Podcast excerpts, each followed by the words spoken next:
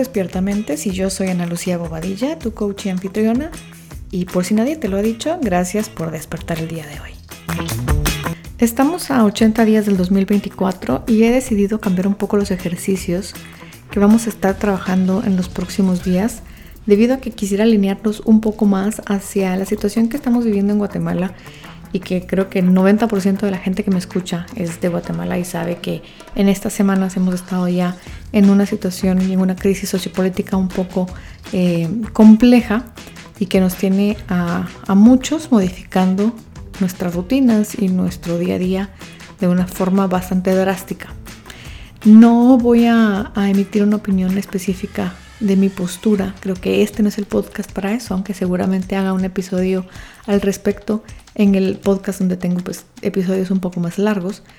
Pero independientemente de si estás de acuerdo o no con cómo se están haciendo ciertas cosas, independientemente cuál es tu postura, los ejercicios que vamos a estar eh, discutiendo, hablando, reflexionando, pensando en estos días van a ir enfocados a un poco hacia lo que estamos viviendo, pero que también es aplicable en cualquier momento de la vida y que también lo puede hacer cualquier persona independientemente de cuál sea la postura, a favor, en contra o completamente indiferente a lo que está sucediendo, que creo que me, costaría, me costaría mucho pensar que alguien está indiferente ante la situación actual.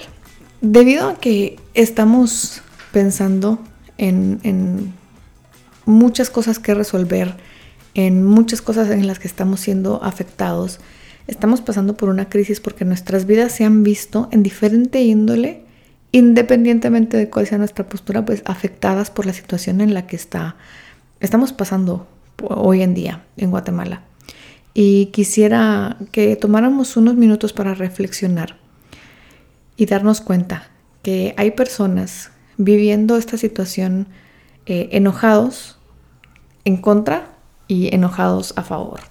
Eh, tratando de pasarla bien, aún estando en contra, y tratando de pasarla bien aún a favor. Hay gente que realmente sale a manifestar a través del arte, a través del baile, a través del el deporte, de pasarla pues, de alguna manera bien en medio de la protesta y la resistencia en las calles, y hay otras personas pues que están más enfocadas en pues pasarla tranquilos, estando en su casa, viendo qué pueden hacer, cómo pueden manejar la situación, resolviendo para, para poder salir adelante y no voy a criticar realmente cuál es la mejor forma de pasar esta situación porque creo que no, no hay una única manera y, no creo que exista la manera correcta. Creo que hay muchas cosas que se deben de pensar, trabajar e identificar para poder salir de la situación en la que estamos. Pero definitivamente hay algo que me gustaría que reflexionaras y es no, no necesariamente, aprendemos en coaching que no necesariamente hay una única verdad absoluta de ciertas cosas. La verdad es un hecho, algo que sucedió, están los hechos con sus cuestiones que son, em, no, no, varían de acuerdo a, a un criterio. Entonces pasa el hecho y luego le ponemos una percepción a ese hecho y esa suma hace lo que es una verdad para mí. ¿Qué quiere decir que es una verdad para mí? Y es como yo veo una situación y como yo creo que es la situación, es lo que yo considero que es la verdad, porque nadie piensa, ah, lo que yo pienso no es la verdad. Todos pensamos que lo que pensamos es otra verdad, pero toma bastante entender que el ser humano es el único ser, por lo menos que se haya demostrado, que puede observar cómo piensa, que puede pensar en lo que piensa, puede salir de sí mismo y decir, ok, quiero entender qué estoy pensando, por qué lo estoy pensando, cómo lo estoy pensando. Y me parece importante en esa reflexión. No importa si estás a favor o en contra de cómo están sucediendo las cosas o de qué bando, si hubiera bando, estás. Y tal vez no es esta crisis la que te está afectando a ti personalmente, sino tal vez hay otras, tal vez hay otros problemas, tal vez hay otras circunstancias pero me encantaría que, te tomaras cinco minutos y te decidieras a pensar qué pasaría si como yo estoy viendo las cosas, no es la única forma de ver las cosas y que mi verdad no es absoluta. ¿Qué pasaría si me paro en otros lados? Ni siquiera voy a decir en los zapatos de alguien más, sino en los míos. ¿Cómo viviría yo, Ana Lucía, esta situación siendo yo, Ana Lucía, si mi vida hubiera sido diferente con tales y, y X o Y circunstancias.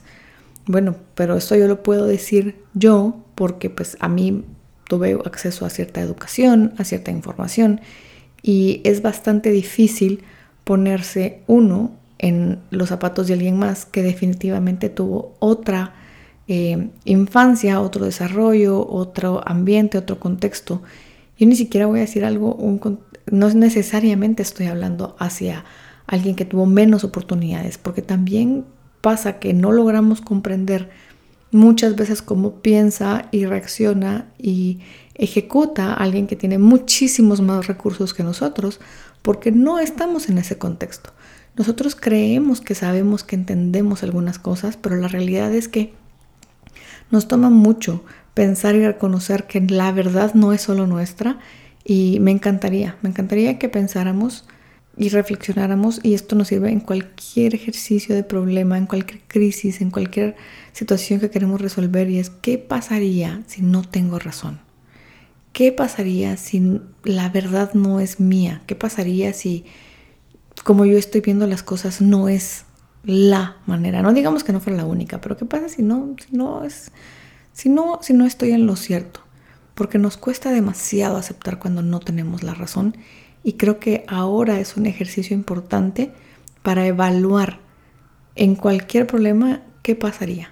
¿Qué pasaría si no estamos correctos en lo que estamos haciendo? Y esto también sirve muchas cosas, en muchas cosas lo he aplicado, en algunos proyectos de mejora continua, en algunas eh, estrategias para resolver un problema en el trabajo. También me gusta plantearme las cosas de, ok, si estoy tomando la decisión incorrecta, ¿qué mecanismos puedo tomar para darme cuenta que estoy en el camino que no es? ¿Cuándo puedo controlar los resultados para darme cuenta que tal vez incluso voy en la dirección que no es correcta? Esto sirve, el plantearse, el realmente descubrir si no estoy en lo correcto, sirve en todas las áreas de la vida, pero hoy más que nunca creo que debemos de estar abiertos a la posibilidad que nuestra forma no es la única forma. Así que te dejo hasta acá con esta reflexión. Gracias por permitirme despertar tu mente el día de hoy. Te espero el día de mañana.